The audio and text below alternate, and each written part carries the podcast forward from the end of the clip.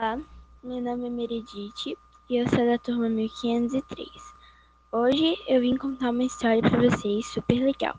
O nome da história é A Moça e a Serpente. Vocês estão prontos? Então vamos lá começar. Vou começar.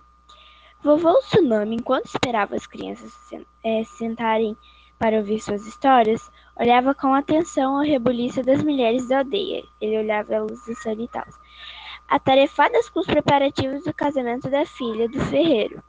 Ainda bem que ela vai, ele falou. Ainda bem que ela vai se casar de acordo com os velhos costumes, pensava o avô. O noivo da moça, escolhido pelo pai dela, pagará um bom dote ao sogro: gado, dinheiro e gêneros alimentícios. Vovô Tsunami não gostava de saber que na cidade grande, depois da independência nacional, as moças já não respeitavam mais essa antiga tradição espantava-se com o fato de os rapazes não precisarem presentear seus sogros para se casarem. Por isso resolveu contar uma história sobre uma moça que desobedeceu os conselhos do tá bom, vamos lá começar a história. Havia uma moça que vivia dizendo para as amigas que só se casaria com um rapaz que ela mesma escolhesse, e nunca pelo seu pai.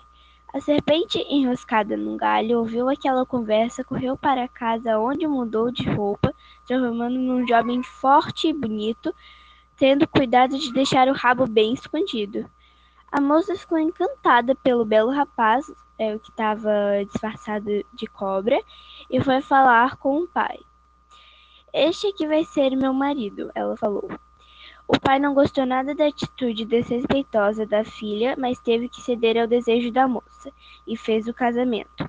A casa da serpente ficava afastada da aldeia do sogro. A moça coitada passava os, os dias a imunda e bagunçada habitação do esposo. Ela queria fugir, mas dia e noite, e, e tinha um cão e um gato e um galo que a vigiavam. E quando alguém tentava se aproximar da casa, eles logo começavam a ladrar, a miar e a cacarejar, avisando sempre serpente. A moça tinha quatro irmãos: um adivinho, um caçador, um carpinteiro e um ladrão. Certo dia, o que era adivinho, o irmão dela, que era adivinho, mandou chamar o pai e seus irmãos, a sua palhoça. Depois que todos se sentaram, eles disseram que através de um sonho descobriu que a irmã tinha sido enganada por uma serpente, disfarçada de gente, e que ela estava sofrendo muito nas mãos do terrível marido, disse o adivinho. Terminada a reunião, o pai pediu aos filhos que pegassem uma canoa e partissem em busca da irmã. O pai falou. Continuando. Guiados pelo adivinho, conseguiram remar até o covil da serpente. O irmão, que era ladrão, tinha roubado carne,